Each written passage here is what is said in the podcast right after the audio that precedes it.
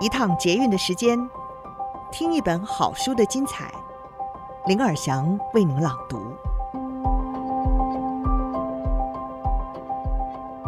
亲爱的朋友，今天好吗？现在放下所有的琐事，让我们一起来听一本好书。今天要为您朗读的好书是《我要的新人生》，作者是川原卓四。他是日本整理教主近藤麻里惠的丈夫，也是他的经纪人，将麻里惠品牌化，并且推向全世界。Netflix 实境节目《怦然心动的人生整理魔法》的执行制作人。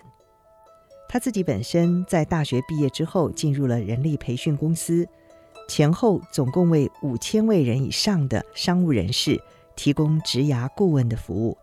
并且以企业为对象，提供策划新事业、人力培训等服务。在二零一三年与马里会成为彼此的人生与事业伙伴之后呢，他们的人生看似不断顺利进阶，其实也经历了与一般人相同的挣扎。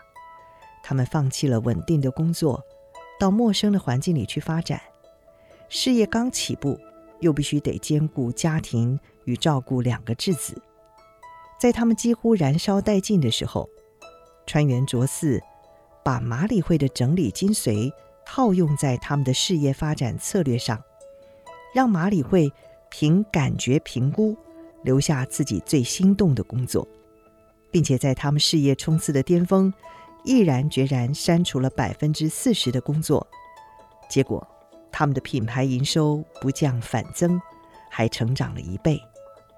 这就是马里会的整理魔法：忍耐不合适的环境，只会消耗能量；与发自内心感到喜悦的事物相处，才能带动人生的正向循环。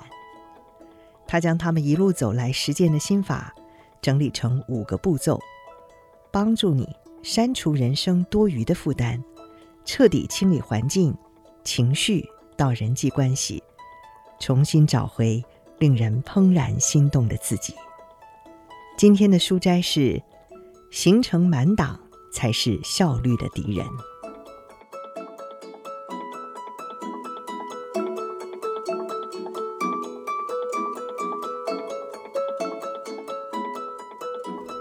大家一定都听过“吃饭吃八分满，对身体最好”这句话吧？套用在时间安排上，也是相当受用的一句话。我的意思是，不论是工作或者是玩乐，都不能够一次塞太满。忙碌当然可以让自己过得很充实，可是这样的生活实在太可惜了。尤其是那些整天说自己忙死了、忙死了的人，真的知道自己在为什么而忙吗？若你渴望拥有更美好的人生，从容不迫就很重要。没有缝隙。外头的风吹不进来，没有空白，容器就没有办法容纳新东西。再怎么努力，想把新鲜的水倒进去，也都只会流失。所以，请大家有八分满的意识。在拟定预定计划的时候，要留下余裕。当你觉得嗯，好像有点空哦，这样的程度就刚刚好。根据我的经验，大好的机会总是会突然出现。如果那个时候你忙到抽不出身，机会可是不等人的哦，错过就是错过了。这样那不是很可惜吗？所以最好永远保持随时可以反应的弹性。我在安排拟定会议的预定时间的时候呢，原则上不用小时为单位，而是用。四十五分钟或者是三十分钟为单位，因为我会用空下来的十五分钟回答一些紧急的洽询，或者是整理自己的思绪。把一小时的会议浓缩到四十五分钟，不是什么困难的事，反而你会发现有很多事没那么重要。建议大家要在日常生活中尽量的留下些缝隙。如果你觉得，已经忙到让你连想做的事都做不了的时候，那么就从整理待办事项开始吧。记得哦，一天最多只做五件重要的事。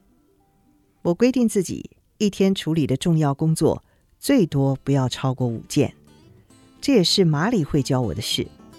他每天早上的第一件事就是找出自己不做哪些事。这个习惯令我大开眼界。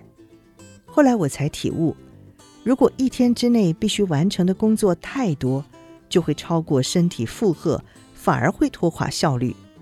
因为疲劳就会成为自己最大的敌人。所以我会尽量减少一天的工作量。如果超过这个数量，就再调整时程，让自己行有余力。早上确认行程的时候，还有另外一个关键，就是务必安排怦然心动的均衡时间。所谓怦然心动的均衡时间，就是在安排日程的时候，除了一定要做的事之外，我也会安排一定要休息的时间。这是我的充电时间，比如说和宠物散散步。打打电动等等，通常会安排在工作中间，为自己留下喘息的时间，我们才能够走得更长远。我很喜欢自己运用休闲时间的创意，比如说在休息时吃最喜欢的零食，也可以读一篇自己喜欢的漫画，或者是看部电影，或者是完全放空，也可以离开办公室。到附近的公园去享受写生的乐趣。从早到晚，除了工作还是工作，你是不是觉得很累呢？看到行事历上满满的行程，谁都会想要逃跑啊！所以，事先准备好让自己充电的怦然心动活动，还可以提升斗志，请您务必要试试看。以上书摘。摘自《天下》杂志出版《我要的新人生》这本书，叙述了你自己曾经有没有对你自己想过，为了符合他人所说的应该，失去了多少宝贵的自己？当你积极地把握每个挑战，又错过了多少了解自我的机会呢？丰盛的生命向来不需要追求更多，而是懂得整理。并且舍弃多余，说出真正的想法，提升自我价值。其中提供了五个步骤，让你彻底的清理环境、情绪与关系，找回令人怦然心动的自己。